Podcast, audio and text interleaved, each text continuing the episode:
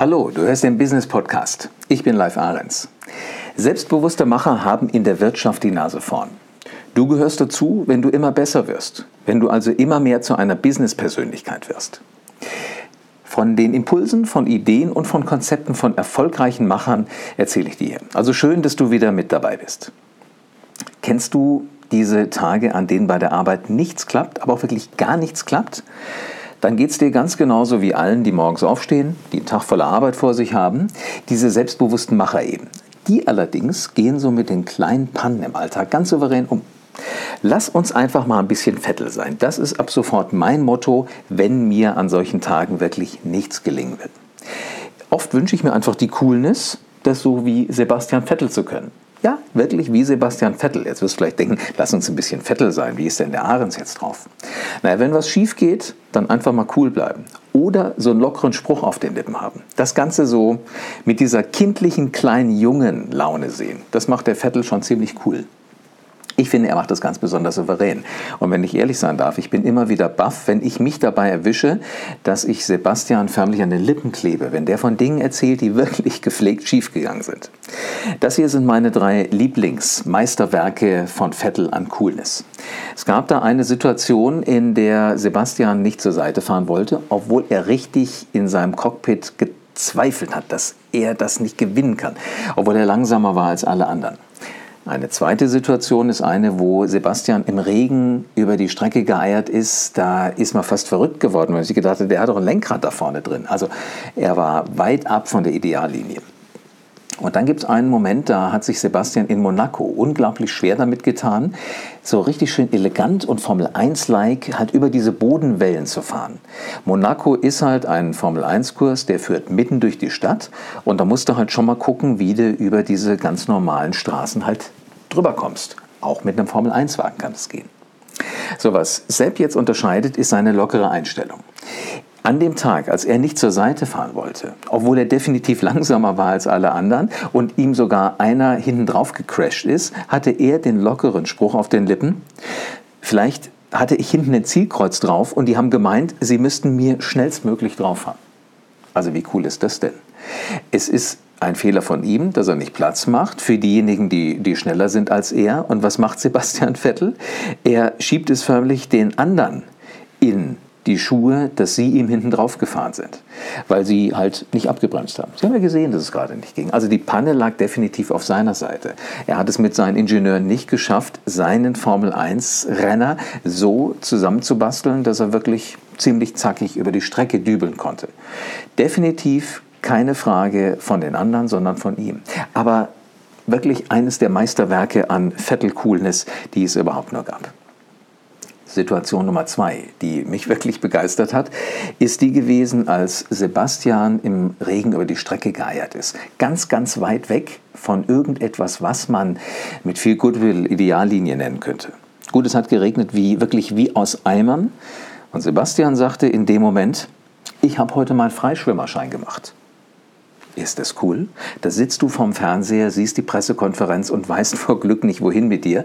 Wie grandios und wie souverän dieser junge Typ da in seinem Formel-1-Boliden mit so einer Situation umgeht und in was für witzige Worte es ihm gelingt, es nachher zu fassen. Also ich war wirklich mehr als begeistert. 2011 ist es übrigens gewesen beim Regen-Qualifying in Sao Paulo. Er hat sich einfach zurückgehalten. Er hat seinen Wagen nicht in den Griff gekriegt. Das liegt ja an ihm. Er ist der Fahrer. Das Auto ist dumm. Das kann alleine gar nichts. Aber er muss es halt irgendwie hinkriegen, mit Gas geben, bremsen, richtigen Moment schalten, lenken, dann, wenn es notwendig ist, diesen Wagen auch im Regen auf der Strecke zu halten.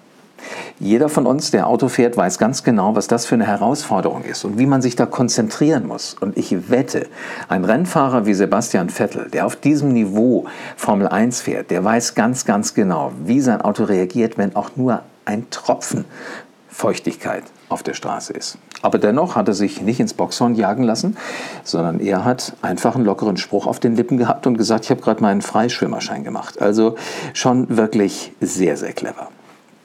So, und diese dritte Situation, die ich finde, die ihn adelt, als wirklich richtig coolen Typen und wo ich wirklich nur sagen kann, lasst uns alle ein bisschen Vettel sein, das war dieser Moment, wo er sich in Monaco wirklich schwer damit getan hat, halt elegant und so wie ein Formel-1-Fahrer das eben macht, auch mit diesen zugegebenermaßen nicht ganz idealen Verhältnissen umzugehen, nämlich über diese Bodenwellen, die im ganz normalen Straßen eben drin sind, drüber zu fahren. Er sagte, sehr gut beobachtet, ich hopple hier rum wie ein Kaninchen.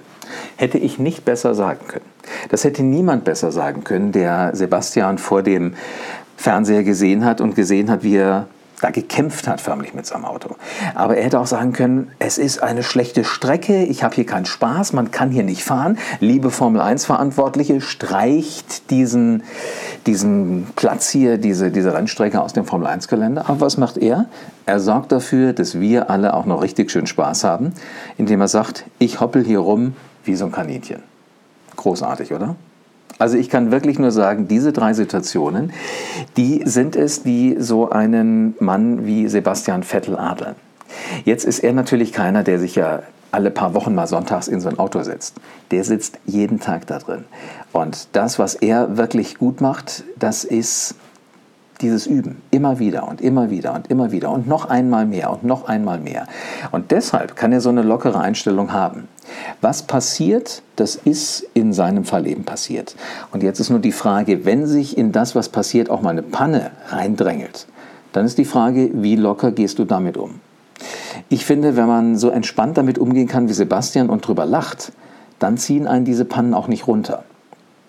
Es sei denn, es kommt einem jemand in die Quere, wie die Rennrichter neulich, die FIA, die ihm gesagt hat, er hat da irgendwas nicht fair gemacht und deswegen hat er eine Strafe gekriegt und ist, obwohl er als erster über die Ziellinie gefahren ist, nicht der Gewinner des Rennens gewesen. Da hat er natürlich sich extrem geärgert und ich glaube, dieser Ärger lag extrem daran, dass er nicht selbst die Schuld bei sich suchen konnte. Also er wusste, er kann da nichts gegen tun. Er ist abhängig von anderen Menschen. Und in so einem Fall bitte nicht lass uns alle Vettel sein, weil da ist ihm wirklich der Kragen geplatzt. Da möchte ich auch nicht als einer der Verantwortlichen der Formel 1 da neben der Rennstrecke gestehen haben, weil das, sowas kann der gar nicht haben.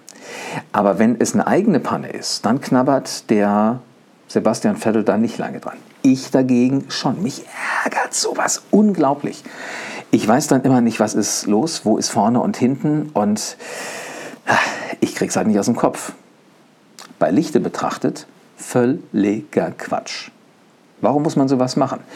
Es gibt diesen schönen Spruch, aufstehen, Krone richten, weitermachen. Der König der Formel 1 oder der, einer der Könige der Formel 1, der hat das perfekt drauf. Der kann sowas einfach. Also deshalb sage ich, lasst uns alle ein bisschen Vettel sein. Lasst uns cool mit Situationen umgehen. Lasst euch nicht von dem runterziehen, was euch ärgert, was euch vielleicht wirklich ärgert, sondern guckt, dass ihr die Dinge so entspannt übersetzt und von außen seht. Ich glaube, Sebastian Vettel sieht die Dinge nicht nur aus seiner Perspektive, aus seiner, wo er sich ärgert, wo alle jetzt ihn gesehen haben, wo sie ihn, wenn er aus dem Auto aussteigt, auch alle dafür verantwortlich machen wollen, wo die Presse auf ihn einprügeln wird, sondern ich glaube, er hat diese Abstraktionsfähigkeit, dass er förmlich wie sein zweites Ich diese Situation von außen beobachten kann und das auch gleich sehen kann. Und mit so einem kindlichen Spaß, mit so einer kindlichen Freude sagen kann, das sieht ja beim besten Willen nicht aus wie ein Formel-1-Auto. Das erinnert mich an meinen Hasen oder anders gesagt, da bin ich ja wirklich wie so ein Kaninchen über die Strecke geholpert. Also ich bin nach wie vor total begeistert. So diese Abstraktionsfähigkeit, das ist das, was wir wahrscheinlich alle brauchen. Also wenn auch du dir sagst, warum nicht mal hier und da ein bisschen Vettel sein? Ganz egal, ob du Formel 1-Fan bist und ob du das gut heißt, dass erwachsene Männer wie kleine Jungs, wie die Irren, immer im Kreis fahren mit ihrem Auto, ganz egal, wurscht. Versuch dir diese Einstellung mitzunehmen, dieses Mindset von so einem Typen wie von Sebastian Vettel und ich glaube, wir können da viel, viel Spaß noch bei haben.